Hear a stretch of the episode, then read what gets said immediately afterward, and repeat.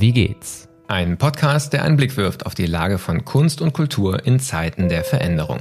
Mein Name ist Martin Zierold und ich bin Gastgeber dieses Podcasts, den das Institut für Kultur und Medienmanagement KMM an der Hochschule für Musik und Theater Hamburg produziert. Auch wenn wir in den letzten Monaten nicht mehr so viele Podcasts veröffentlicht haben wie in den Jahren der Pandemie, der Wie geht's Podcast ist lebendig und mit ihm die schöne Tradition, dass wir hier zweimal im Jahr mit Carsten Broster sprechen, dem Hamburger Senator für Kultur und Medien und Präsidenten des Deutschen Bühnenvereins. Zum Jahreswechsel und eben zum Ausklang des Sommers sprechen wir über das, was war und das, was kommt. Und so schön Rituale sind, ist es doch auch immer wieder erfrischend, sie zu durchbrechen. In diesem Sommer steht nicht allein ein Rück- und Ausblick auf dem Programm, sondern auch eine kleine Buchbesprechung. Aber mehr dazu gleich im Gespräch. Wer Carsten Broster nicht kennen sollte, seine biografischen Angaben gibt es wie immer in den Show Notes und auf unserer Website www.wiegehts-kultur.de. Dort finden sich auch die Links zu allen bisherigen Gesprächen aus dem Wie geht's Archiv. Ja, ich bin verbunden mit Carsten Broster zu unserem inzwischen ja wirklich traditionellen Sommerinterview. Nicht ganz so traditionell wie die Sommergespräche, die im Fernsehen laufen, aber ähm, wir kommen jetzt auch schon zum wiederholten Mal zusammen hier auf dem Wie geht's Podcast, um ungefähr in der Mitte des Jahres zu der Sommerpause ein bisschen Rückschau zu halten, Ausblick zu halten und uns auf das ein oder andere Thema auch vertiefend einzulassen. Lieber Carsten, ich freue mich sehr, dass du wieder die Zeit findest ähm, für den Austausch hier und sag ganz herzlich willkommen. Und die allererste Frage bist du ja schon ganz gewohnt. Äh, sie lautet wie immer ganz vertraut. Wie geht's? Mir persönlich geht's ganz gut, wenn ich ehrlich bin. Ich bin noch dabei, den Sommer zu verdauen, der nur in Anführungszeichen ein Sommer gewesen ist, der mir aber aufgrund des schlechten Wetters immer ein paar sehr schöne Tage in Prag bereitet hat. Das war nett und ich freue mich einfach sehr darauf, dass das kulturelle Leben jetzt wieder losgeht weil ich dann schon nach so einer Sommerpause merke, also Sommerfestival in Kampnagel läuft jetzt ja gerade schon parallel und insofern hat man die ersten Kulturveranstaltungen schon wieder gehabt nach der Sommerpause und wenn das jetzt richtig in den Theatern und in den Konzerthäusern losgeht, dann äh, sagen, hat einen der Alltag auch wieder, aber auf eine gute Art und Weise. Insofern bin ich auf eine ganz diffuse Art eigentlich ganz hoffnungsfroh, dass sich vielleicht auch, wenn alle jetzt wieder da sind, so ein paar der Verklemmungen der letzten Monate vielleicht lösen gesellschaftlich. Das ist ja schon eigentlich das Stichwort äh, für den Rückblick auch, auf den Ausblick und wird gerade auch, auch so auf was Kultur an äh, Kraft auch haben kann, auch so für die Frage, wie geht's, ähm, kommen wir nachher nochmal, ähm, auch mit Blick auf das Thema Zuversicht. Äh, kleiner Cliffhanger erstmal an dieser Stelle, das lösen wir dann im Laufe des Gesprächs noch auf. Aber vielleicht mal erstmal tatsächlich der Rückblick. Du hast gerade von Verklemmungen der letzten Monate gesprochen und ich habe mich natürlich auch vor dem Gespräch gefragt, was wären eigentlich so meine Rückblicksthemen und ich hatte das Gefühl, es ist viel mir schwerer als sonst äh, für diese erste Hälfte 2023 Dinge herauszupicken, die so offensichtliche Rückblicksthemen sind. Ähm, ich spiele dir jetzt einfach mal diesen diffusen Ball zu. Wie schaust du denn auf diese Monate und wieso kommt dieser Eindruck der Verklemmung bei dir zustande? Naja, ich glaube auch, dass es nicht das eine überwölbende Thema gab. Also die letzten Jahre, wenn wir gesprochen haben, haben wir ja meistens dann über Corona und wo, äh, wie steht's, wie sieht's aus, wie sieht's aus, entweder im Umgang mit den aktuellen Einschränkungen oder aber mit den Folgen viel gesprochen. Dann war es vor einem Jahr ganz stark die die Fragen, was, was bereitet uns jetzt eigentlich die, die, die Energiekrise und äh, sagen die Folgen des, des Krieges Russlands gegen die Ukraine für, äh, sagen, für Probleme. Und irgendwie überlagert sich in diesem Jahr alles so merkwürdig. Und ich habe manchmal das Gefühl, wir kriegen das nicht so richtig mehr, nicht richtig nicht mehr zueinander. Und das sind so ein paar Sachen, die mich teilweise einfach auch nachhaltig verdutzen. Also wenn ich mal aus der, noch gar nicht in die Kultur gehe, diese allgemeine Stimmung im Land, die so ein bisschen so klingt, als ob der kranke Mann Europas wieder da ist. Und er kommt einem dann, wenn er über sich selber spricht, auch ein bisschen vor, wie so ein kranker Mann sich halt vorkommt. Ne? Also besonders viel Gejammer bei eigentlich noch gar nicht so schlimmen Symptomen. Das ist, äh, finde ich, schon etwas, was etwas anstrengend bisweilen ist. Und ähm, dann kommt sicherlich hinzu, dass wir eine Situation haben, in der wir gesellschaftlich bis zu 20 Prozent und mehr Zustimmung haben zu politischen Positionen, von denen ich wirklich dachte, dass wir die hinter uns gelassen haben, die sich sozusagen offen gegen Vielfalt in unserer Gesellschaft, offen gegen ein weiteres europäisches Einigungsprojekt, äh, sagen offen auch gegen eine solidarische Unterstützung von Demokratien, die sich äh, sagen gegen Übergriffe sagen, autokratischer Nachbarstaaten äh, wenden, und zwar brutale militärische Übergriffe autokratischer Nachbarstaaten. All das sind Sachen, von denen ich nicht geglaubt hätte, dass wir uns damit gesellschaftlich nochmal auseinandersetzen müssen. Und darunter liegt eine Kulturlandschaft in der freien wie in der institutionellen Szene, die überhaupt erstmal versuchen muss, mit der gesamten veränderten Situation klarzukommen. Wir sehen, dass die Kosten überall steigen. Wir sehen immer noch Schwierigkeiten, ob das Publikum in der Art und Weise wiederkommt, wie man es sich wünscht. Bei einigen Sachen ganz toll. Also Kampnagel Sommerfestival, habe ich erwähnt, ist sozusagen super verkauft. Äh, da kann man wirklich sagen, die kämpfen eher momentan mit dem, mit der öffentlichen Wahrnehmung, dass man keine Karten mehr kriegt und werden nicht müde zu betonen. Es gibt noch ein paar Veranstaltungen, da gibt es noch Karten. Aber wir sehen schon auch da, wo Kultur eher so, ich sag mal, im Routinemodus ist und gar nicht zwingend sozusagen jetzt das Besondere in der Veranstaltung liegt, sondern eher in dem alltäglichen und sozusagen regelmäßigen Besuch von Kultur, dass es da schwierig äh, geworden ist an einigen Stellen, dass so ein paar der Routinen im Alltag nicht mehr da sind und dass diejenigen, die aber darauf angewiesen sind, dass diese Routinen da sind, auch das eine oder andere an Problemen jetzt miteinander zu bewältigen haben. Insofern gibt es nicht mehr diese eine überwölbende Lage, auf die sich alle beziehen, sondern würde wahrscheinlich, wenn man eine norddeutsche nautische Metapher verwenden, wir sagen würde, das Wasser ist kabbelig momentan und man weiß nicht so von wo eigentlich welche kleinen Wellen kommen, aber sie kommen permanent. Das nervt ja total, wenn man auf dem Boot ist, wenn man nicht genau weiß, wie es ist. Wenn der Wind von der einen Seite steif weht, weiß ich, was zu tun ist. Wenn das Wasser ruhig ist, weiß man es auch. Aber wenn man so mal von der einen, mal von der anderen Seite so einen mitkriegt, dann wird es irgendwie anstrengend. Und ich habe das Gefühl, in der Situation sind wir gerade ein bisschen. Und ich habe manchmal die Sorge, dass der eine oder die andere darüber die Lust verliert. Und das wäre ganz schade. Und dagegen anzugehen, das ist, glaube ich, so die gemeinsame Aufgabe, vor der wir alle stehen. Hm, an wen? Also ich erwarte jetzt keine konkreten Namen, wobei die auch willkommen wären, sondern eher vielleicht Richtungen oder ähm, äh, sagen ähm, Andeutungen. Aber an wen denkst du, wenn du sagst, du hast Sorge, dass einige die Lust verlieren? Also geht der Blick Richtung Publikum, geht der eher Richtung Kunstproduzierende, ähm, Richtung Institutionen sogar oder? Durchaus alles. Also ich nehme so eine tatsächlich so eine ganz merkwürdige Erschöpfung wahr. Die, die, die begegnet mir im, im Bekanntenkreis, äh, sagen wir uns nochmal, will ich denn schon wieder, brauche ich das eigentlich noch? Das ist tatsächlich irgendwie auch etwas, was natürlich durchaus eine anstrengende äh, sagen, Herangehensweise ist, weil da droht uns perspektivisch eine Diskussion, die, glaube ich, keiner von uns haben möchte und die ich auch für Unsinn halte. Aber wenn wir dahin kämen, dass perspektivisch ein Teil der Probleme im Kulturellen auch was damit zu tun hat, dass das Publikum nicht wiederkommt, dann führe ich auf einmal wieder so eine merkwürdige Diskussion darüber, ob wir zu viel Angebot haben. Und als jemand, der sehr fest daran glaubt, dass es zu viel künstlerisches Angebot, zu viel kulturelles Angebot in einer Gesellschaft nicht geben kann, wäre das ein schwieriger Diskurs. Ich nehme es aber auch wahr, dass der eine oder die andere sagen, von den kulturell Produzierenden und Verantwortlichen in so eine Stimmung kommen wie, ach nee, jetzt nicht noch eine Krise und jetzt nicht noch einen und irgendwie, wir waren doch jetzt der Meinung, dass, also während der Pandemie haben wir uns ja alle damit gerettet, immer, dass wir glaubten, diese Camusche Vorstellung von, von der Pest und dann ist die sozusagen Pandemie vorbei und wir feiern das nimmerwährende Straßenfest äh, in der Gesellschaft, die könnte sich realisieren und danach gibt es so einen ganz großen Aufbruch und ein Yeah, wir haben es geschafft und ganz viel Nachholeffekt in der Öffentlichkeit. Und das irgendwie ausgeblieben, so ganz offensichtlich, sondern stattdessen kam die nächste Krise und dann noch eine Krise und dann noch eine Krise. Und jetzt stellen wir alle fest, dass das wirklich mit dem Klimawandel echt noch mal ernster ist als sozusagen selbst diejenigen, die uns schon seit Jahren sagen, dass es wirklich ernst ist, äh, sagen von uns wahrgenommen wurden. Und da gibt es schon so eine so eine Fatigue gegenüber den schlechten Nachrichten und äh, wo es, finde ich, gerade jetzt eigentlich darum gehen müsste, mal zu zeigen, was denn klappen kann und wie was klappen kann und dass Kunst dafür durchaus ja auch eine Option ist und eine Fähigkeit hat, ähm, genau solche Erlebnisse zu vermitteln. Das rutscht uns manchmal ein bisschen durch und ich hoffe sehr, dass jetzt in dem Moment, wo ich wirklich glaube, dass Kunst echt gefragt sein könnte mit ihrer mit ihrer Fähigkeit, solche alternativen Möglichkeiten zu, äh, zu, zum Ist aufscheinen zu lassen, dass wir da uns daran machen, diese Kraft zu entfesseln und nicht jetzt zu sagen, ach nee, das ist jetzt die eine Drehung zu viel. Hm. Ich frage jetzt mal direkt äh, den Politiker äh, auf verschiedenen Ebenen, vielleicht so im, im, eigenen Selbstmanagement, genauso wie auch im größeren politischen Handeln. Ähm, wie du sagst, wir kommen aus einer Zeit, wo eigentlich immer eine Lage vorherrschend war für einen längeren Zeitraum und auch so eine ganz große Überschrift in aller Munde war, wo man sich vielleicht manchmal eher sogar gewünscht hat, dass auch nochmal andere Themen überhaupt eine Aufmerksamkeit bekommen. Zugleich ist so eine Priorisierung ja auch was sehr hilfreiches, weil man zumindest weiß, so wo fängt man an? So was ist das Erste, was irgendwie mal versucht wird, in den Griff zu kriegen. Und jetzt in so einer diffuseren Situation ist, glaube ich, auch eines sehr vorherrschendes Gefühl. Und deswegen sage ich, auf so einer ganz individuellen Ebene höre ich das von, ich weiß gar nicht, wo ich anfangen soll bei all dem, was ich zu tun habe. Aber letztlich ja auch politisch, äh, institutionell auf einer größeren Ebene ist die Frage, welchen dieser Themen in welcher Reihenfolge, in welcher Gewichtung ähm, gibt man, wie viel Aufmerksamkeit widmet man sich. Wie machst du das selbst ganz konkret? So, was ist dein äh, Entscheidungsraster, ähm, zu sagen, wo bei all den Themen, wo gerade was passieren müsste, gibt man wie viel Energie, wie viel Aufmerksamkeit hin?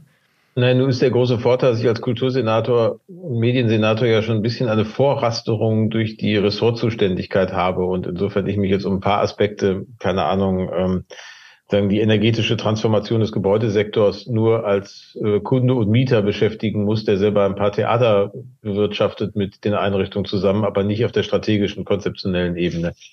Ähm, da, das hilft und da hilft natürlich tatsächlich das, was man funktionale Ausdifferenzierung moderner Gesellschaften nennt, erheblich dabei. Ich beackere halt nur einen Teilaspekt und das geht dann schon auch. Und ähm, es fällt aber schwer, und das erleben wir momentan in unserem Land, diese verschiedenen Einzellogiken wieder zu einem, gesamten, zu einem gemeinsamen Bild zusammenzupuzzeln. Also ich glaube, ein Teil der Unübersichtlichkeit und dieses Gefühls, das kabbeligen Wasser zu sein, kommt auch daher, dass mittlerweile die verschiedenen Bereiche jeweils gleichzeitig sich mit hohem Engagement an die Lösung der Probleme in ihrem Einzelbereich machen und die Fragen nicht zwingend zusammenpassen. Also ähm, wollen jetzt hier sicherlich nicht nochmal die Frage des Gebäudeenergiegesetzes auf Bundesebene miteinander diskutieren und was da so im ersten Halbjahr passiert ist, aber dass es tatsächlich gesellschaftlich gelingt, die Situation, in der man sagt, Ihr habt alle momentan eine Heizung im Keller, die wird perspektivisch ganz teuer werden, wenn ihr die weiter nutzt, weil Gas einfach so verdammt teuer wird. Aber wir machen euch ein super Angebot, wie ihr euch eine preiswertere neue Heizung einbauen könnt. Die unterstützen wir sogar noch finanziell. Dafür kriegt ihr Geld und künftig müsst ihr weniger fürs Heizen zahlen.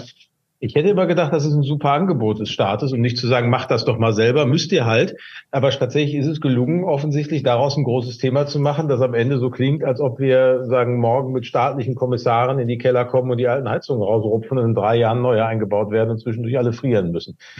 Was ja nie der Aspekt war. So, das, da, da kriegen wir gesellschaftlich in der Wahrnehmung Sachen weniger zusammen. Und ähm, insofern geht es, wenn du fragst, nach welchen Managementstrategien oder, oder Selbstmanagementstrategien, ich glaube, es hilft total, sich nicht darauf zu fokussieren, nur die jeweils einzelne Einzelmaßnahme zu begründen und im Blick zu haben, sondern sich ja immer wieder zu fragen, wo will ich am Ende eigentlich hin? Und denjenigen, mit dem man zusammenarbeitet, dieses Wo will ich eigentlich hin auch deutlich zu machen. Dann fällt es nämlich auch leichter, die eine oder andere Unschärfe oder die eine oder andere Schwierigkeit auf dem Weg dahin auszuhalten, wenn ich dann grob erkennen kann, dass die Richtung noch stimmt. So, wenn ich mich darauf fokussiere, dass die Einzelmaßnahme und das Werkstück, das unmittelbar vor mir liegt, gelingt, und da was schief läuft, habe ich keine zweite Ebene mehr. So, und dann bin ich im Prinzip raus aus, als Politik. Wenn ich aber sage, wir machen das, um da hinzukommen, dann kann auch mal bei dem, was wir gerade konkret machen, was schief laufen und ich kann nachkorrigieren. Und dieses Nachkorrigieren tun wir gerade überall. Das heißt, das wäre der eine Punkt, der für mich relevant ist. Äh, sagen, checken wir eigentlich regelmäßig bei einer guten agilen Entwicklung, stimmt die Richtung noch? Und dann gleichzeitig nehmen wir uns dann in der konkreten Umsetzung nicht zu riesige Brocken vor, sondern machen das in einer vernünftigen äh, Größenordnung, mit der wir klarkommen, um dann wieder hochzugucken und zu fragen, stimmt eigentlich noch der Weg, auf dem wir sind? Und diese, die, diese Mischung aus sehr konkret und praktisch jetzt handeln und einfach mal machen und sich nicht nur zu erzählen, was man denn mal machen könnte, wenn man nicht darüber reden würde, was man machen könnte. Und andererseits immer wieder das abzugleichen mit dem, wo man eigentlich hin will. Das ist so ein bisschen das, wo ich versuche, mich immer wieder zuzuzwingen, beides zu machen. Aber man hat natürlich Tage, selbst als Kultursenator, wo man sagen kann, da ist der Druck noch gar nicht so hoch wie in anderen Politikfeldern, in denen man in so eine Mühle reingerät und es nicht mehr schafft, den Kopf zu heben. Und dann abends manchmal auch feststellt, man hat zwar super den ganzen Tag gearbeitet und glaubt, man hat ganz viele Probleme jetzt auch wirklich wegentschieden.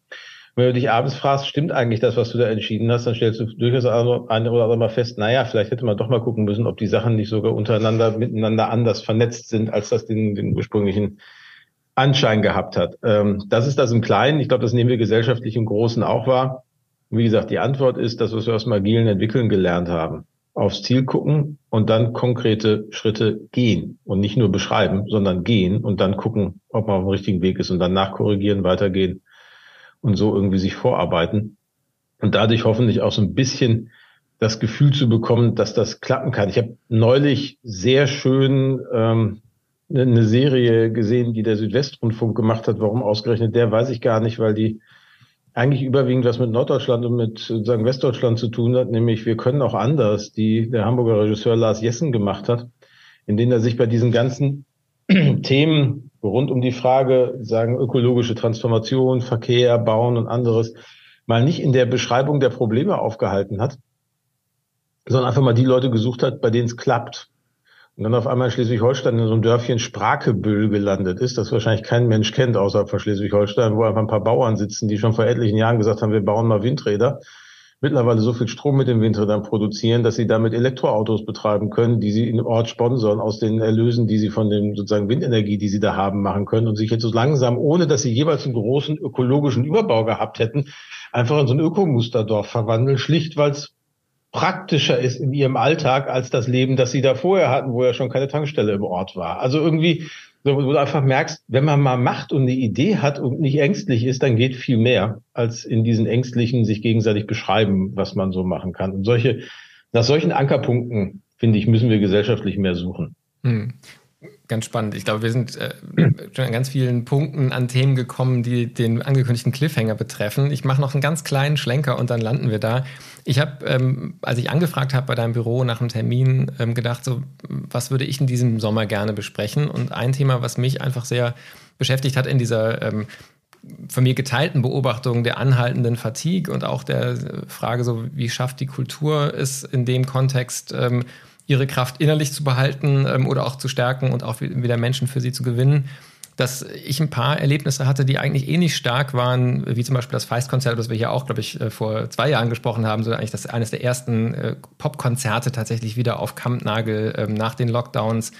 Ähm, und für mich ein ganz großes persönliches Ereignis äh, ist in London ähm, Blur äh, im Wembley Stadion gewesen, wo eine Band meiner Jugend ähm, nach zwölf Jahren oder was wieder, nach acht Jahren, glaube ich, äh, live wieder zusammengekommen ist und man tatsächlich mal wieder mit 80.000 Menschen in einem Ort äh, ein Popkonzert sich angeguckt hat.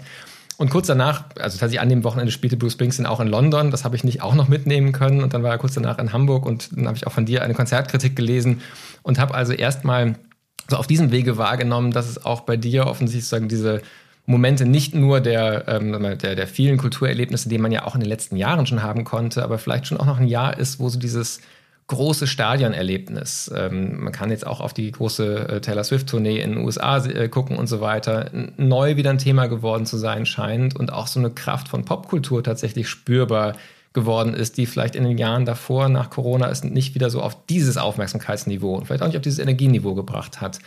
Ähm, und die Frage ist so ein bisschen, ist das was für, für den Kulturbereich, den du ja auch mit Bühnenverein als Kultursenator vertrittst, ist das eigentlich eine, äh, eine Hilfe oder ist das nicht manchmal vielleicht auch sogar fast ein, eine Konkurrenz, weil man natürlich so diese Form von Gemeinschaft, ähm, von emotionalem Berührtsein, von vielleicht auch biografisch sich erfasst fühlen, wenn es dann so Stars wie Bruce Springsteen oder eben Blur ähm, sind, die auch so eine biografische Dimension haben, ähm, ich habe tatsächlich mich bei, ertappt das Gefühl gehabt, das habe ich wirklich die ganze Zeit nicht gehabt, so ein Erlebnis. Ähm, trotz allem, was ich kulturell mir angeguckt habe. Ich fand das irgendwie ganz spannend, dass dann nochmal so eine in dieser ganz großen Dimension, die zugleich ja beschränkt ist und, und nicht unendlich verfügbar ist, nochmal eine ganz eigene Kraft war. Wie, wie hast du Springsteen oder auch sonst sozusagen diese, äh, diesen Teil von Kulturleben erlebt in den letzten Monaten?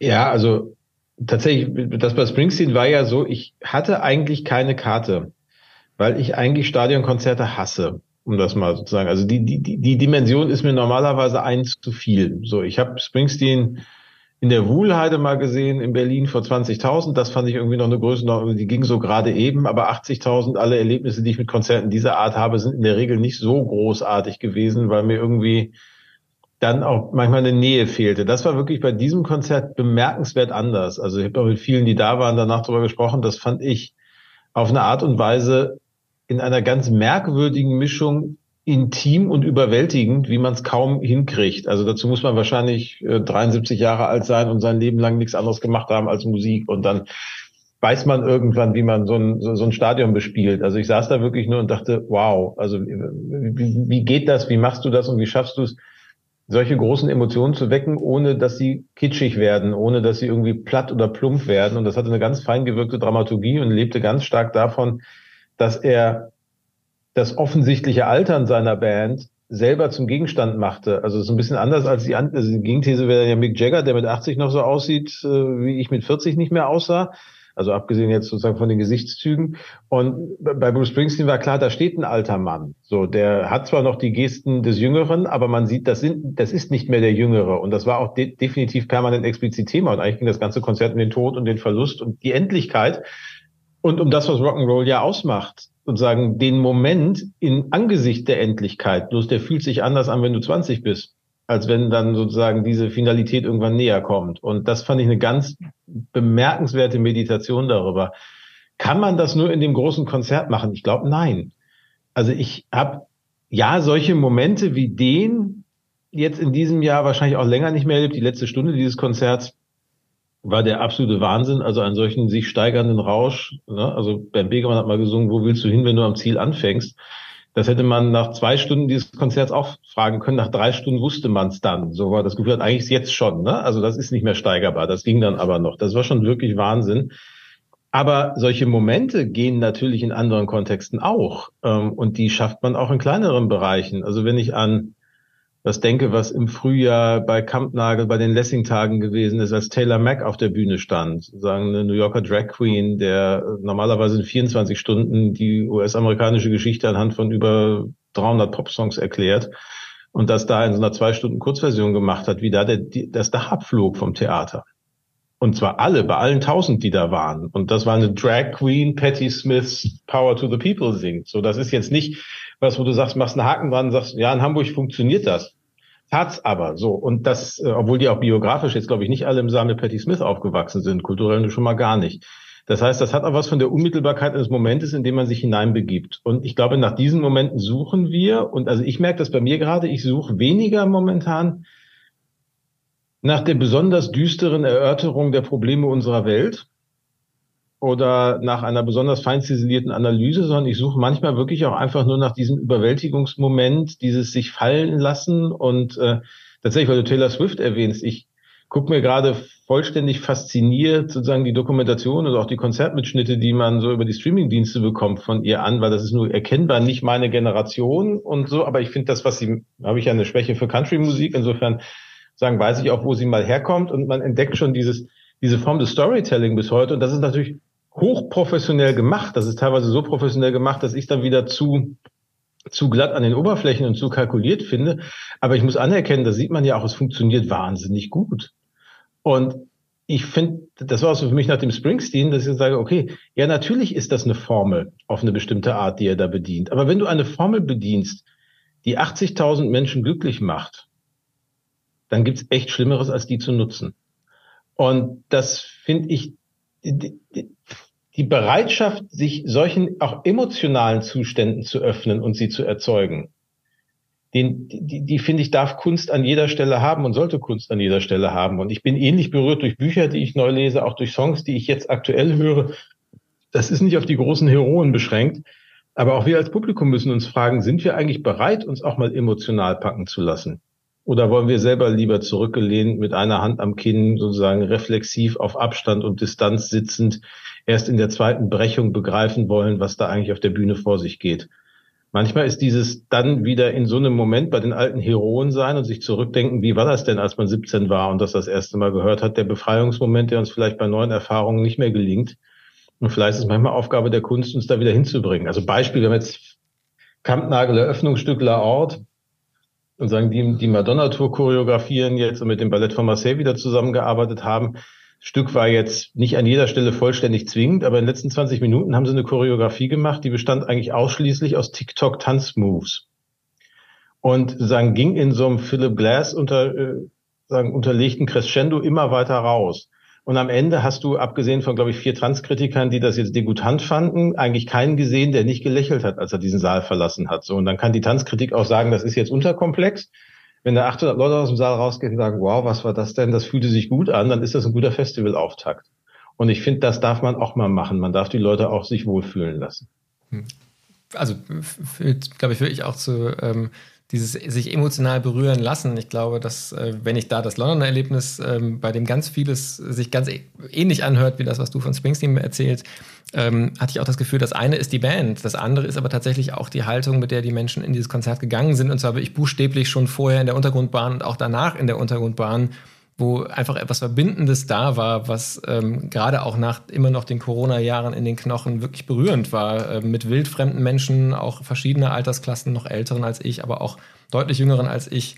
Ähm, so in einem Raum wieder sein zu können, auch in einem so potenziell unangenehmen Raum wie so einer Untergrundbahn, die völlig überfüllt ist, ähm, das, das war schon bemerkenswert. Und Vielleicht kommen wir von da aus tatsächlich auch zu dem. Das finde ich total spannend, weil das hatten wir auf dem, auf dem Rückweg von dem Springsteen-Konzert auch. Da fährt man ja, wenn man vom Volkspark wegfährt, mit den Bussen erstmal Richtung S-Bahn und dann gibt's ja von der Bushaltestelle zur S-Bahn noch so eine, so eine Untertun Unterführung, so eine Untertunnelung. Und da fingen die Fans an zu singen. Ja, ich glaube, was war Glory Days, weiß ich gar nicht mehr, aber sozusagen einer fing an und nach zehn Sekunden sangen alle. So, und das ist genau das, was du meinst. Auch diese, dieses Moment zu merken, hey, wir sind zusammen doch mehr. Und wir finden gemeinsam was gut. Das ist so ein bisschen das, was ich, äh, also ich spannenderweise, dann Schluss mit Anekdoten, aber ich habe über den Sommer äh, eine eigentlich relativ schlechte Serie geguckt, ähm, Marseille mit Gérard Depardieu als Marseiller Bürgermeister. Die fand ich jetzt an den meisten Punkten schwer verstörend in ihrem Politikbild und auch jetzt nicht sonderlich gut. Und Gérard Depardieu ist ja auch problematisch, aber ich habe als Fable für Politik Serien musste ich die irgendwann auch mal gucken. Und sie ist auch nicht gut, aber es gibt einen schönen Moment in der zweiten Staffel. Da geht es um die Frage, da regieren mittlerweile die Rechtspopulisten Marseille und er ist abgewählt und äh, sagen, es geht darum, dass das Stadion, das Fußballstadion verkauft werden soll. Und da ist er vehement dagegen und erklärt dann, warum er vehement dagegen ist und sagt dann, das ist der Ort, da kommen 80.000 Marseiller hin. Und zwar arm, reich, erst gestern hier eingewandert oder seit acht Generationen hier aus allen unterschiedlichen Ecken der Stadt und sie finden was gemeinsam gut und sie entdecken, dass sie am Ende irgendwie auch so einen gemeinsamen Fokus haben und einen gemeinsamen Ort haben und zusammenkommen, um was gemeinsam zu machen. Und selbst wenn es nur dieses Stadion wäre, aber das seien diese Orte, an denen so eine Stadt sich überhaupt selber auch wieder entdecken und finden würde. Und vielleicht auch das das, was wir nach dieser Pandemie und dieser Vereinzelung suchen, diesen Moment festzustellen, hey, ich bin nicht alleine. Ne? Also ich habe irgendwie ja auch in meiner Konzertkritik geschrieben, so wie, wie, wie die Menschen da in diesem Konzert miteinander umgegangen sind, wie sie bereit waren, gemeinsam etwas gut zu finden, etwas zu machen. Wenn wir in der Gesellschaft so miteinander umgehen würden, würden manche Sachen vielleicht auch besser gelingen, als das der Fall war. Und vielleicht auch mal, wenn einer singt, einfach mal mitsingen. Also ich nicht, weil ich nicht singen kann, aber wenn die anderen singen, fühlt sich das gut an. So, und ähm, das machen wir zu selten und da sind wir manchmal auch zu skeptisch uns selbst gegenüber. Und ähm, eine gewisse Grundskepsis hat was, aber man muss es mit ihr jetzt auch nicht bis zur Handlungsunfähigkeit übertreiben, finde ich. Hm. Und jetzt, glaube ich, wirklich sind wir an dem Punkt, äh, wo ich gern den Cliffhanger auflösen möchte. Ähm, ein Thema, was ich jetzt dem ich noch ein bisschen Raum geben möchte, das ist ein Buch, was von dir ähm, just diese Tage erscheint Mehr Zuversicht wagen ist der Titel und ich gestehe mal so als Einleitung für die meisten HörerInnen, die es wahrscheinlich auch noch, also die es wahrscheinlich noch nicht gelesen haben zu dem Zeitpunkt, wo sie das hier hören. Ähm, als ich den Titel gesehen habe, war ich einerseits total neugierig. Die Anspielung ist offenkundig, die da drin steckt. Der Begriff Zuversicht ist, glaube ich, einer, der auch in dieser Fatigue und Erschöpfung ähm, erstmal ein positiver ist. Und zugleich ähm, hatte ich ein bisschen Sorge vor einem Buch, das ähm, ja politisch programmatisch ähm, nochmal versucht, äh, ein bisschen vielleicht auch krampfhaft äh, das Positive aufzuzeigen, was da ist. Und war dann sehr überrascht, ein sehr persönliches, äh, an vielen Stellen ja auch biografisches Buch zu finden, das mindestens so eine Art politische Biografie äh, entwirft, entlang aber auch ganz vieler kultureller Momente ähm, und ich habe also angefangen einfach aus Neugierde, was erwartet mich und dann ist tatsächlich gar nicht richtig losle weglegen können, obwohl ich eigentlich anderes hätte beruflich zu tun gehabt zu dem Zeitpunkt, weil ich an ganz vielen Stellen ähm, sei es Parallelen entdeckt habe oder äh, kulturelle Bezüge ganz spannend fand, äh, Szenen auch aus Gelsenkirchen, ich komme ja auch nicht weit weg von da, also auch so heimatliche ähm, Bezüge entdeckt habe und war tatsächlich mit diesem sich berühren lassen, ähm, was dieses Buch betrifft, selber berührt, ähm, weil ich das Gefühl hatte, da ist ein, eine Art zu schreiben auch gefunden, die erstens sehr offen, sehr persönlich ist, aber auch vielleicht die LeserInnen einlädt, sich berühren zu lassen und vielleicht auch so, wie da du die Reflexion deines äh, Weges politisch und künstlerisch-kulturell ähm, beschreibst, auch eigene Reflexionen anstößt und selber vielleicht auch nochmal auf eine andere Art auf, äh, auf Werdegang, Entwicklung und eben auch Einstellungen zu Zukunft und den vielen herausfordernden Fragestellungen zu finden. Ähm, das so als äh, Lektüre-Eindruck vielleicht erstmal von mir. Wenn du jetzt den HörerInnen eine Idee gibst, was ist eigentlich so dein Impuls für das Buch gewesen, ähm, mehr Zuversicht wagen? So was, was ist für dich der Kern dieses Buchs? Also erstmal freut mich, dass du das so umschreibst. Das ist gar nicht so weit weg von dem, was der Impuls war. Also es fing damit an, dass mein Verleger Tim Jung von Hoffmann und Kampe zu mir kam und fragte, sagen Sie mal, Boster, haben Sie nicht Lust, eine Kulturgeschichte der SPD zu schreiben?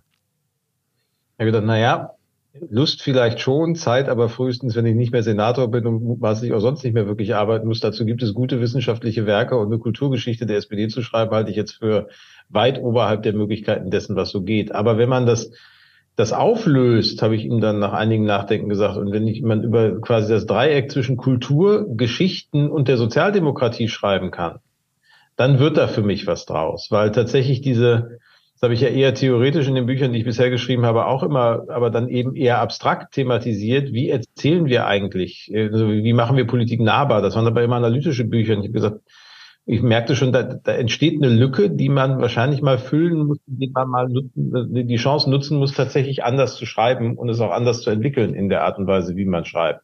Und das war so ein bisschen der Versuch, tatsächlich über dieses Reservoir an Geschichten, die in Gesellschaft um uns herum sind, die uns auch im Alltag permanent umgeben. Das sind ja vielfach popkulturelle Geschichten, Geschichten, die uns aus unserer Vergangenheit, aus unserer Jugend erzählen, die alle für uns, zumindest merke ich das an mir, eine Relevanz dafür haben, wie ich Welt wahrnehme und auch wie ich Welt deute, mit denen aber Politik sich so gar nicht befasst.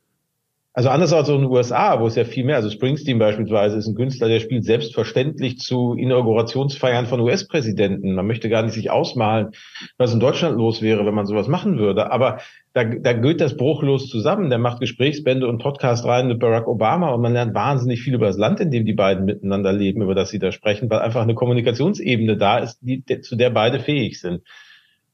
Und dieses sagen, diesen Schatz an kulturellen Geschichten um uns herum, die eine Relevanz für einen haben, aufzuschließen und anhand derer mal zu ergründen, was eigentlich politisch wichtig ist. Und zwar politisch im eher tatsächlich ahrenschen Sinne des, sozusagen, wenn wir gemeinsam leben und uns unterhalten darüber, was uns wichtig ist, das das rauszuholen. Und das natürlich dann, wenn es ein sozialdemokratischer Politiker schreibt, der im Ruhrgebiet aufgewachsen ist, in dem Alter, in dem ich bin, sozusagen ergibt sich daraus eine bestimmte Perspektive auf diese Geschichten. Eine sozusagen 20 Jahre jüngere, sozusagen Frau, die in der Jungen Union ist oder ein 20 Jahre älterer Herr, der bei den Grünen ist, würde vielleicht andere Geschichten erzählen, aber nichtsdestotrotz sind es jeweils relevante Geschichten für uns. Und mit denen wir viel mehr argumentieren, als dass wir jetzt mit Kant, Hegel, Marx, Habermas, Luhmann arbeiten, ist manchmal das, was Bruce Springsteen gesagt hat, das, was, keine Ahnung, Heinz Strunk schreibt oder sagen, was die Cohen-Brüder im Kino auf die Leinwand bringen, für die Art und Weise, wie wir unseren Alltag wahrnehmen, relevanter und zu gucken, steckt da ein Reservoir, das man politisch aufschließen kann, um eine andere Form von Plausibilität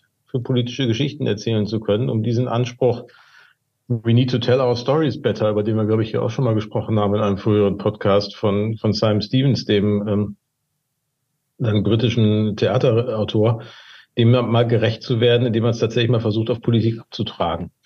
Hm. Ich habe bei diesem Erzählen ähm, immer eine sehr ambivalente Einstellung zu und das ist mir auch bei dem Buch wieder so ergangen, dass ich einerseits, es gibt eine Szene, ähm, die hat mich auch sehr gekriegt, weil sie auf einen Brexit-Diskursmoment sich bezieht, als ein damaliger Minister sagte, we've had enough of experts. Ähm, also lasst uns aufhören, uns hier von ExpertInnen diktieren zu lassen, ähm, was richtig ist, vor allen Dingen auch in dem Zusammenhang sehr stark ökonomisch geprägte Argumente ähm, und lasst sozusagen das Volk doch entscheiden, was Englisch sein, was Britisch sein sein soll und ob das eben Teil von EU oder nicht sein soll. Und ich habe das tatsächlich in mehreren Vorträgen danach auch aufgegriffen zu der Frage, wo, wo steht Wissenschaft eigentlich in der Gesellschaft? Wenn ähm, man mit so einem Slogan so eine Resonanz erzeugen kann, die also genau von ExpertInnentum lebt. Ähm, und stand also sagen sehr auf der Seite der ExpertInnen. Und du beschreibst ja in dem Buch zunächst mal, dass im Umkehrschluss aber ähm, man jetzt als Europafreund nicht gesagt hätte, ja, wenn es wirtschaftlich äh, tatsächlich vernünftiger wäre, auszutreten, ist das noch nicht das zwingende Argument, sondern es gibt ja immer noch sagen, eine kulturelle Verbindung zu Europa, die letztlich auch eine narrative und erzählende Dimension hat und die hat eigentlich ein Primat und es ist auch gut, wenn die ein Primat hat, zum Beispiel gegenüber vor allen Dingen Einzelexpertinnentum, das dann nur wirtschaftliche Aspekte rausgreift. Und aus dieser äh, Perspektive fand ich erstmal das, das sehr plausibel, auf eine, also eben auch die Geschichten zu betonen und nicht so dieses rein rational sachliche Expertinnentum ähm, so stark äh, in Primat einzuräumen. Auf der anderen Seite habe ich das Gefühl, ist das Geschichtenerzählen oft ja auch eine Sache von ExpertInnen, äh, nämlich den PR-BeraterInnen. Und ich habe auch das Gefühl, dass in der Öffentlichkeit es eine große Müdigkeit auch gegenüber Geschichten gibt. Vor allen Dingen da, wo irgendwie sehr deutlich wird, dass es Geschichten sind, die eigentlich einen, einen Zweck äh, sehr klar verfolgen, nämlich bestimmte Sachen attraktiv erscheinen zu lassen. Ähm, und da ist ein bisschen die Frage, wie, wie, wie verbraucht ist vielleicht auch das Potenzial von Geschichten, wenn sie eben instrumentell eingesetzt werden. Und ähm, in dem Buch habe ich mich schon sehr eingeladen gefühlt, auch wieder neu auf das Potenzial von Narrativen zu schauen. Aber ich frage mich noch ein bisschen, wie schafft man es nicht in diese Falle zu tappen? Dann doch auch wieder ähm, zweckgebundene Geschichten zu erzählen und damit eigentlich vielleicht nur ein anderes Expertentum, ähm, das ein bisschen auch was ideologisch Manipulatives haben kann, zu bedienen. Ja, also am Ende angefangen, indem man genau diesem strategischen, zweckorientierten Erzählen misstraut. Aber da komme ich gleich nochmal sagen am Ende hin. Also erstmal, was du auch mal gesagt hast, das ist ja nicht auf meinen Mist gewachsen, sondern das ist diese Beobachtung ja. von Simon Stevens gewesen, der beschreibt, wie er mit seinem Sohn sprach, nachdem er so sauer war über diese We've had enough of these experts und sein Sohn dann sagte, aber Papa, der hat doch recht. So, also da kommt's ja her. So, und dann sagte, und dann war er selber völlig bass erstaunt und sagte, wieso hat er recht? Aber das, die Fakten sind doch andere. Ja, aber die Fakten zählen doch gar nicht. Wenn dir jetzt jemand sagen würde, das wärst du dann auf einmal dafür, sagt er nein, sagt er, siehst du, da ist noch was unterhalb der Fakten oder etwas, was die Fakten dich einordnen lässt. Und ich glaube, der Fehler, den wir häufig machen, äh, und gegen den versuche ich ein wenig dann auch im weiteren Verlauf des Buches, also es bleibt nicht nur biografisch, sondern es wird nach hinten raus auch durchaus noch konzeptionell äh, in einigen Bereichen, ähm, sagen, anzuargumentieren, ist, dass es da einen Widerspruch gäbe. Also, dass dieses Erzählen und das äh, sagen, rationale Argumentieren oder das Begründen der Wissenschaften, dass das sagen, Dinge sind, die, wo man entweder das eine oder das andere macht. Und ich glaube, das stimmt nicht. Ich glaube, die Frage ist eher, wie nehmen wir das, was wir wissen? Also nehmen wir mal sowas wie wie die unzweifelhafte Aufgabe, jetzt den Klimawandel zu bewältigen oder die seine Folgen zu bewältigen oder das, was wir noch verhindern können, auch verhindern zu können. Und wie mache ich das so, dass Bürgerinnen und Bürger sich eingeladen fühlen, sich daran zu beteiligen? Wenn ich das nach der rein naturwissenschaftlichen Version mache, dann zähle ich jetzt nur alles auf, was ich weiß, sagen, veröffentliche die Statistiken, zeige die Extrapolation der bisherigen Datenentwicklung und kann dann sagen, so Leute, da geht's hin, wenn wir jetzt nicht was machen. Das ist aber eine Situation, wo es ganz schnell auch dahin führen kann, dass Leute dann zu dem Ergebnis kommen, zu sagen, ja, ist doch eh schon alles durch. Also erkennbar wissen wir doch, die CO2-Emissionen von heute sind in 20 bis 30 Jahren relevant in der, sagen, in der Erdatmosphäre. Das heißt, so lange haben wir doch eh noch. Und wenn ich das angucke, habe ich erst dann am Punkt der Extrapolation eine Veränderung. Lohnt das überhaupt noch? So, insofern ist die Frage ja nicht, und sagen, empfinde ich dann ein Narrativ, das alles so schön einlullt, dass es egal ist, sondern nehme ich das mal wieder auf, was das Erzählen ja ist. Und das Erzählen hat einen entscheidenden Vorteil, eine entscheidende Veränderung. Und die meine ich, finde ich in Popkultur so interessant eben auch. Ich kann erzählen von Sachen, die nicht sind. Und es ist auch gar nicht schlimm, wenn ich transparent mache, dass sie nicht sind. Und ich glaube, das ist das Problem, wo man sensibel sein muss in der politischen Kommunikation. Es geht nicht darum, dann so zu tun, dass sie, äh, als ob sie schon so wären. Sondern es geht überhaupt mal darum, sich gedanklich klar zu machen, dass die Dinge anders sein könnten, als sie momentan sind.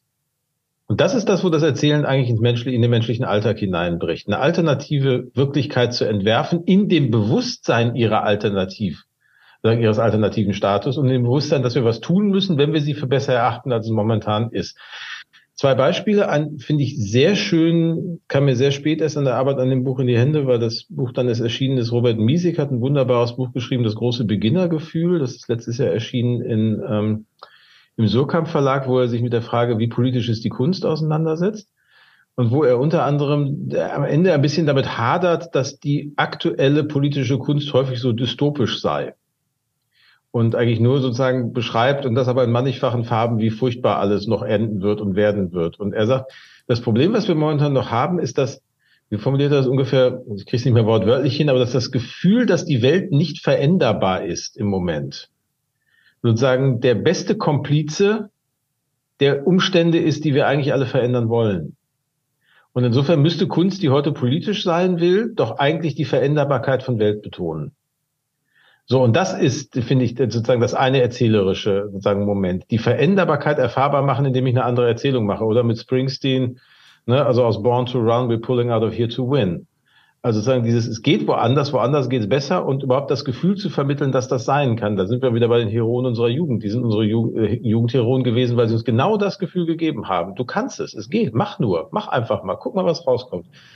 Und das zweite ist, er hängt mir im Gespräch mit Anna Meyer, der sagen Journalistin nach, die ein sehr berührendes Buch über ihre Zeit in einer sagen Familie, die von Grundsicherung gelebt hat, in der sie aufgewachsen ist, geschrieben hat. Ähm, die irgendwann mal erzählte, das Problem sei doch, dass bei vielen Menschen, die heute jung seien, all die Träume, mit denen unsere Generation noch aufgewachsen ist, vollständig unplausibel sind. Also diese, sei es nur die kleinen Träume, sei es nur diese, ich mache eine ordentliche Ausbildung, dann kriege ich einen Job, dann kaufe ich mir ein Reihenhaus, dann gründe ich eine Familie und dann lebe ich da, meine Kinder kommen klar, ich komme klar, wir führen ein schönes Leben, können einmal im Jahr im Urlaub fahren. Das funktioniert erkennbar so nicht mehr mit der Stabilität, die da mal war. Das heißt, diese alten Träume, die wir als Gesellschaft angeboten haben, sind weg und neue Träume können wir noch nicht beschreiben. Und vielleicht kommt ein Stück weit dieser Fatigue auch daher, dass wir noch nicht in der Lage sind, einen neuen Traum zu beschreiben. Und vielleicht müssen wir uns auch daran machen, einen Traum zu beschreiben. Und zwar nicht nur einen, der für eine kleine Gruppe plausibel ist, sondern einer, von dem wir gesellschaftlich sagen können, ja, so wollen wir miteinander leben. Und beides sind Sachen, die gehen nicht wissenschaftlich rational. Da gibt's auch gar keinen, da kann es auch gar keinen Wahrheitsanspruch geben, sondern das ist ein Aushandeln, ein sich erzählen und ein plausibel finden vor dem Hintergrund von ganz vielen Sachen, die wir wissenschaftlich klären müssen, damit das nicht irgendwie sagen Locken auf einer Glatze sind, die wir drehen. Aber ich glaube nicht, dass es ein Entweder-Oder ist, sondern dass es ein sowohl als auch ist. Und ich glaube, dass Politik allzu oft auch aufgrund dieser funktionalen Zergliederung, über die wir am Anfang gesprochen haben, meint, dass sie ja nur rational erkennen muss, was jetzt zu tun ist und es dann tut. Und dann erkennen alle schon, dass das richtig war, weil die Zustände sich verändern werden und dann ist alles gut. So, und ich finde, langsam sind wir mal an dem Punkt, an dem wir feststellen müssen, dass so einfach und so mechanisch das Ganze nicht funktioniert, weil selbst wenn im besten Fall unser jetziges, heutiges Tun dazu führt, dass die Zustände sich verbessern, tritt diese Zustandsveränderung in zehn Jahren ein. In der Zwischenzeit ist so viel Wasser den politischen Fluss runtergeschwemmt worden, sind so viele Regierungen ausgetauscht worden, dass diejenigen, die das jetzt entscheiden, davon überhaupt nichts mehr haben werden, geschweige denn daraus eine Geschichte erzählt haben, sondern erstmal sich die nächsten zwei, drei Jahre damit auseinandersetzen müssen, dass sich eben nichts verändert hat, obwohl sie es angekündigt haben, obwohl sie vielleicht im Hintergrund schon Sachen verändern, die wir nur nicht wahrnehmen. Und deswegen glaube ich, da bin ich völlig bei dir, Geschichten erzählen ist kein Ersatz für politisches Handeln. Aber politisches Handeln ohne eine Geschichte dazu zu erzählen, funktioniert auch nicht. Und ich glaube tatsächlich, Bürgerinnen und Bürger wissen mittlerweile relativ genau, ob da jemand einfach nur Schnack macht oder ob da was erzählt wird, weil man tatsächlich auch eine kreative Lust darauf, sich das andere überhaupt nur mal vorzustellen, um dann daran zu arbeiten, dahin zu kommen, entfesseln zu können. Und wenn wir das wieder zusammenbringen ein bisschen und auch zwischen Politik und Kunst uns füreinander interessieren, dann stecken da, glaube ich, Potenziale von Veränderungskraft, an die wir momentan noch gar nicht heranreichen, weil wir es entweder zu technisch betrachten oder aber in der Kunst finden, wir dürfen uns mit nichts gemein machen, auch ja sowas gern genommen ist und jetzt bloß immer schön auf Abstand bleiben. Dafür sind aber ehrlicherweise eigentlich die Aufgaben zu groß, vor denen wir stehen. Hm. Diese Frage nach dem, was könnte denn so ein oder alternative Träume, um es gleich im Plural zu sagen, sein, ähm, die, die heute plausibel sind und eben vielleicht auch nicht nur für einzelne Gruppen, sondern idealerweise für Gesellschaft oder vielleicht sogar für sowas wie eine globale Perspektive. Ähm, dass da ein Potenzial bei der Kunst liegt, das ist, glaube ich, auf jeden Fall eine sehr plausible ähm, Hoffnung, ähm, auch wenn es vielleicht noch nicht so wahnsinnig viele Beispiele gerade gibt, die, die das schon einlösen.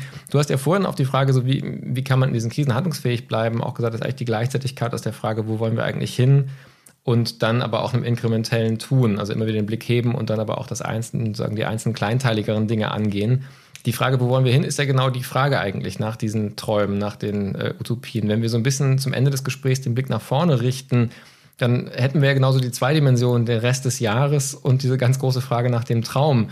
Ähm, von wo erhoffst du dir im Moment am ehesten, dass so ein Traum entstehen kann, der auch das Potenzial hat, wirklich über Erzählungen ähm, Menschen zu gewinnen. Weil es reicht ja nicht, dass er irgendwo mal formuliert ist. Ich glaube, sagen die individuellen Träume, Vorschläge für einzelne Gruppen, die gibt es ja durchaus auch immer. Manchmal sind die ja auch eher ähm, Wiederbeschreibungen von vermeintlich Vergangenem. Ähm, aber so eine Art positive und um den Begriff aus dem Buchtitel zu nehmen, zuversichtliche Perspektive. Wo hast du im Moment deine, wo ist deine Zuversicht, dass eine größere Zuversicht herkommen könnte? Gute Frage. Also tatsächlich ist es so, in dem Buch beschreibe ich keinen Traum ähm, am Ende, weil das äh, ist genau das, was, was wahrscheinlich ein Verlag gerne hätte, dass das der Autor dann macht am Ende. Und ich finde, genau an der Stelle werden diese Bücher immer so schal, weil diese Träume nicht alleine entstehen, sondern die haben, glaube ich, eine ganze Menge damit zu tun, dass wir als Menschen miteinander was machen. Ähm, Zuversicht, wo kommt die her? Also das eine ist, dass ich tatsächlich immer wieder, das sind dann meistens künstlerische Kontexte oder auch Bücher, die ich lese, ähm, Filme, die ich sehe, dass es immer wieder Momente gibt, in denen es mich packt. So, und solange dieses mich, mich gepackt fühlen noch da ist, bin ich im Wortsinne selber ganz zuversichtlich, dass da was gehen kann, weil aus dieser Energie und aus dieser Kreativität in diesem Kontext kann man ja mehr machen, wenn man sie in die Politik überträgt. So, und insofern wäre das, wäre das der eine Punkt. Und ich hoffe einfach sehr auf äh, berauschende und begeisternde künstlerische Erlebnisse in den kommenden Monaten, die dann diese Zuversicht auch nähren werden. Ähm, ich glaube, das Zuversichtlichste, was ich in letzter Zeit gehört habe, ähm, ist ein Satz, den ich bei äh, Jan Philipp Riemsma, äh, auf den ich letztes Jahr zwei Laudatien halten durfte, gelesen habe, der schreibt am Ende seines großen Buches über Vertrauen und Gewalt, diese große Zivilisationsstudie, die er geschrieben hat, einen Satz, da er analysiert den Zauberberg und äh, schreibt am Ende, das NAFTA mitdiskutierte gab Settembrini recht. Wir erinnern uns, Nafta war der Zyniker, Settembrini war dieser schwärmerische Aufklärer. Die beiden äh, sagen, buhlen irgendwie um den Geist von Hans Kastorp, der so dieser technische Ingenieursgeist ist. Also wenn man böse zuspitzen würde, würde man sagen, Hans Kastorp ist so der durchschnittliche deutsche Politiker am Anfang des 21. Jahrhunderts. Sagen etwas ähm, moderat in, in der Zukunftsaussicht, aber sehr aufs technische Gelingen im Jetzt fokussiert. Und die beiden anderen versuchen darum, der eine sagt, du kannst die Welt verändern, der andere sagt, so als Quatsch geht eh den Bach runter. So. Aber dass NAFTA mit Settembrini darüber diskutiert hat, dass er findet, dass es Quatsch ist, sich darüber Gedanken zu machen, dass die Welt sich verbessern könnte, ist eigentlich auf eine sehr skurrile Art und Weise ein Eingeständnis, dass Settembrini vielleicht doch recht haben könnte. Denn wenn er nicht recht hätte, wäre diese gesamte Diskussion vollständig überflüssig. Das heißt, auch NAFTA ist davon beseelt zu glauben, dass er mit Argumenten davon überzeugen kann, dass Argumente nichts bringen. So, solange wir solche Momente im Alltag schaffen, und die schaffen wir ja noch ganz oft, also wir streiten uns ja ganz häufig und diese Streitereien sind bisweilen auch furchtbar anstrengend und teilweise auch total nervig, aber wenn man sich einmal bewusst macht, dass denen immer noch die Hoffnung unterliegt, dass daraus was werden könnte, dann ist das eine Kraft, mit der man arbeiten kann. Wir müssten die nur rausholen aus diesem destruktiven, ich will aber Recht haben, gegeneinander und versuchen, gemeinsam auf ein Ziel zu richten. Das ist, äh, finde ich, dann eine Aufgabe, mit der Politik besser umgehen muss, in der sie es schaffen muss, selber durch Vorschläge, die wir entwickeln, Debatten Richtung zu geben. Wir fordern ganz häufig, dass man mal debattieren müsste. Und das ist irgendwie so blutleer wie nur irgendwas. Weil eine Debatte fängt nicht an, weil jemand fordert, dass diskutiert wird, sondern das kennen wir alle von zu Hause. Eine Debatte fängt an, wenn jemand einen Vorschlag macht, den die anderen doof finden. So, dann geht's los. So, und da, diesen Moment, den Mut zu haben, Vorschläge zu unterbreiten, die andere doof finden, um dann sich darüber auseinanderzusetzen, wie man es gemeinsam besser machen kann. Das ist das, was wir und es dann machen. So, also nicht dann dabei stehen bleiben und sich da verhaken, sondern es dann machen. Das ist, glaube ich, das, was wir politisch als Gesellschaft eigentlich immer noch können. Und äh, da setze ich meine Hoffnung drauf und ich setze vor allen Dingen meine Hoffnung drauf, dass in einer Zeit, in der wir als Gesellschaft stark nach solchen Momenten suchen, Politiker vielleicht auch mal wieder stärker dahin gucken, wo sich diese utopische Kraft realisiert und manifestiert. Und ähm, die, die, die Kluft zwischen der Kunst und der Politik, die macht mir schon ein bisschen Sorge, was das angeht. Also dieses Kunst entweder auf so einen hohen Sockel stellen, dass man sie super ignorieren kann, weil man ihr sagt, sie ist ja so großartig und so frei und so unabhängig, dass danach der Alltag von ihr völlig unberührt ist, ist genauso problematisch wie dieses permanente darüber reden, dass die Kunst ja nun mal die Demokratie stärken müsse und wir jetzt mit künstlerischen Interventionen dann unsere Demokratie verbessern müssen. Beides ist ehrlicherweise vollständiger Humbug. Aber die Kunst einfach als eine Manifestation der menschlichen Kraft zu sehen, sich bessere Zustände vorstellen zu können oder auch schlechtere Zustände, aber in jedem Fall andere Zustände vorstellen zu können und die mal durchzuexerzieren in all ihren ästhetischen, emotionalen, intellektuellen Dimensionen ist eigentlich ein großartiges Geschenk in einer Zeit, in der wir so ein bisschen das Gefühl haben, wir wissen nicht mehr, wie es weitergeht. Und insofern merke ich, ich wende mich dann wirklich ganz bewusst, merke das gerade momentan, ich lese, habe gerade gar keinen Impuls, Sachbücher zu lesen irgendwie, aber ich fresse gerade Romane, so, weil ich irgendwie da auf was hoffe. Mal sehen, ob das stimmt oder nicht. Irgendwann werden sicher wieder Sachbücher dazu kommen, da liegen auch schon ein paar auf dem Nachttisch, aber ich finde gerade dieses, sich in so Geschichten hineinzubegeben, total interessant und nehme da momentan eine ganze Menge mit. Und ähm, da würde ich sagen, ziehe ich sowohl kurz- als auch langfristig meine Zuversicht raus. Mehr als dass jetzt morgen ein Politiker kommt, der sagt, ich habe die Lösung. Das glaub, da glaube ich nicht dran. Wir Politiker, wir sind eigentlich Copycats in der Regel. Also die wenigsten von uns haben wirklich eine eigene Vorstellung. Die allermeisten von uns sozusagen sammeln Sachen aus anderen Bereichen gut zusammen setzen sie neu zusammen und machen daraus ein Angebot. Aber die wenigsten haben sozusagen eigenständig eine eigene Konzeption, sich selber entwickelt. Hm. Ich habe ganz viele Anschlussfragen. Wir musst du gleich auf die Zeit gucken. Ähm, ein vielleicht ganz kurzer Kommentar, ähm, ohne dass es jetzt hier ein völlig sozialdemokratisch äh, exklusiv geprägter Podcast werden muss. Aber es gab ja in diesem Sommer auch ein ganz spannendes Interview mit Olaf Scholz als Leser. Ähm, mhm. Und die Frage, so was er liest als jemand, der offensichtlich sagen auch ein echter Bücherwurm ist. Ähm, es gibt eine Szene, wo er sich unterhält, dass er beschreibt, wie er sich mit Emmanuel Macron über einen äh, Goncourt-Preisträger Roman austauscht und die beide diesen Roman feiern. Ähm, tatsächlich habe ich ihn dann als Urlaubslektüre mitgenommen, angeregt durch äh, diesen Punkt, war auch sehr begeistert. Ähm, das fand ich ganz spannend, weil tatsächlich dieses Bild eines lesenden Politikers ist eigentlich eins, was selten eine Rolle spielt in der Öffentlichkeit. Also dieses ähm, auf was inspiriert mich ähm, und gerade eben auch sagen literarisch, fiktional ähm, gehen ja PolitikerInnen sehr, sehr selten sonst ein. Und da mal diese Einblicke auch zu bekommen, fand ich sehr, sehr spannend. Insofern ist eine naheliegende Frage an dich natürlich, wenn du sagst, du liest gerade ganz viele Romane, ob du noch einen Lesetipp ähm, teilen magst. Äh, kann ich gerne mal. Ich will einen Satz davor noch sagen. Ich finde das auch tatsächlich sehr spannend. Und spannend ist, dass er berichtet, dass er mit Emmanuel Macron darüber gesprochen hat, weil natürlich in Frankreich sowas viel selbstverständlicher ist. Also in Frankreich Frankreich leistet sich Minister, die Romane schreiben. Man stellt sich mal vor, was in Deutschland los wäre. Also ein Sachbuch wird einem Politiker ja gerade noch verziehen. Dann kommt immer der Hinweis, dafür hast du Zeit.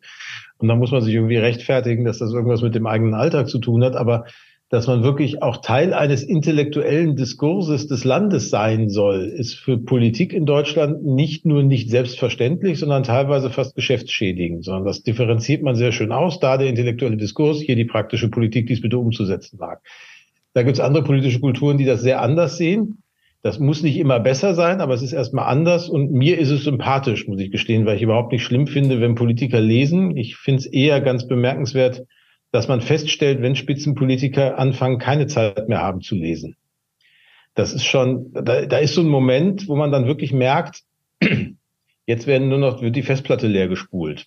Und das ist irgendwie ganz komisch. Ich habe ich habe gerade skurrilerweise eine ganze Menge Künstlerromane gelesen. Ich weiß, das hat sich eher so zufällig durchs Abarbeiten des Bücherstapels ergeben. Das hat angefangen mit St. Christopher Magnussens Ein Mann der Kunst, das ich sehr, sage, eine sehr schöne Satire fand auf ähm, den Umgang zwischen sozusagen kunstbeflissenen bürgerlichen Freundeskreisen von Kulturinstitutionen und vermeintlichen Großkünstlern der, der bundesrepublikanischen Avantgarde, die dann sehr böse aufeinanderprallen. Das war aber eher sozusagen süffig zu lesen, wirklich beeindruckt und auch noch beschäftigend tut mich ein Buch, das gerade wieder ausgegraben worden. Das ist in den späten 70er Jahren in, in England erschienen von Kay Dick, einer Autorin. Das heißt Sie, groß geschrieben.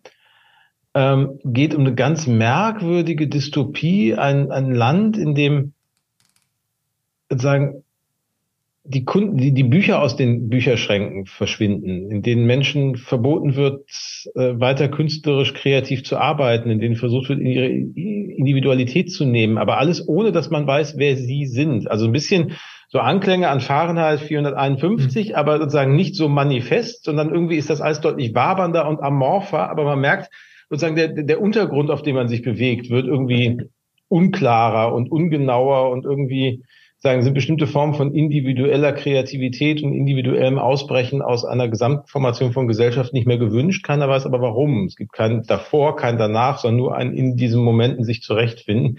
Sehr fein gewirkt, mit sehr viel sozusagen durch Andeutung, im Andeutung bleibendes Unbehagen geprägtes kleines Buch, das man wirklich, finde ich, wenn man über die Freiheit der Kunst einen sehr schönen Nachwort von Eva Menasse sagen zu den aktuellen Diskussionen, in die man das einbetten kann, lesen kann. Und ich habe mit großer, sagen einfach, wir haben so über das Ruhrgebiet gesprochen, sagen Jörg Thaddeus neuen Roman Steinhammer, sagen über einen Jungen, der in einer Arbeitersiedlung in Dortmund der 50er Jahre aufwächst und malen kann. Und damit irgendwie klarkommen muss, dass das jetzt nicht zwingend die Kompetenz ist, die sein Umfeld als erstes von ihm haben möchte. So, das waren so meine jüngsten Leseerlebnisse. Hm, sehr spannend. Vielen Dank für die Tipps. Die werden wir auch, auch die, in die Shownotes für den Podcast aufnehmen. Ähm, zu dem Roman Sie fällt mir noch ein, dass es ja so eine gewisse Ähnlichkeit auch zu äh, äh, dem äh, Handmaid's Tale, Reporte der Markt hat und es vielleicht auch nochmal ein eigener Podcast wäre, zu fragen, wo kommen eigentlich gerade diese Neugierde, aber die ja eine ähm, ang sorgenvoller Neugierde ist ähm, gegenüber solchen restriktiven Regimen und Beschreibungen äh, und vielleicht eben auch, wie klein die Schritte sein können, ähm, die von einer vermeintlich sagen, ganz freien zu einer sehr, sehr eingeschränkten ähm, Öffentlichkeit und Gesellschaft führen. Das äh, ist in dem Buch sicherlich auch sehr spannend. Ähm, letzte Frage ähm, mit der einen zu einer kurzen Antwort, weil ich auch weiß, dass auch deine Zeit jetzt begrenzt ist. Du hast gesagt, ähm, äh, sagen die, die, die Träume oder sagen auch die, die Wirksamkeit von Politik ähm, mit Blick auf einen Traum für die Zukunft kommen auch daraus, Vorschläge zu machen, über die man sich dann streitet. Ähm, wir haben den Ausblick äh, Rest 2023 auf einer sehr hohen Flughöhe bisher gehalten. Deswegen frage ich mal, gibt es schon einen Vorschlag, den du im Köcher hast, den du machen wirst, von dem du weißt, dass es darüber Streit geben wird, über den wir dann vielleicht am Ende des Jahres sprechen, im Rückblick über den Rest von 2023? Ja, ist das die kurze Antwort oder kommt noch eine? Kurze Antwort, weil wenn ich das jetzt ausführen würde, wäre es eh erstens zu einem zu frühen Zeitpunkt. Wir unterhalten uns in einer Woche, in der der Bundeskanzler gerade Politiker ermahnt hat, erst zu gucken, dass sie fertig sind, bevor sie sprechen. Damit hat er auch nicht vollständig Unrecht. Ähm, und zweitens ähm, will ich die Debatte noch nicht jetzt beginnen. Wunderbar, dann ist das Ja. Wir enden mit einem Cliffhanger. Wir haben mit einem Cliffhanger angefangen und mehr zu diesem Ja, zu dem Vorschlag, der da im Köcher ist, sprechen wir dann Ende des Jahres in unserem Jahresabschlussgespräch. Hoffe ich jedenfalls. So machen wir das. Vielen Dank. Das war die 95. Folge unseres Podcasts Wie geht's? Kultur in Zeiten der Veränderung. Links zum Gespräch gibt es wie immer auf unserer Website www.wiegehts-kultur.de. Im Herbst wird es auch weitere Folgen geben. Wir haben schon einige schöne Ideen. Ich freue mich auf das, was kommt. Bis bald. Passen Sie gut auf sich auf.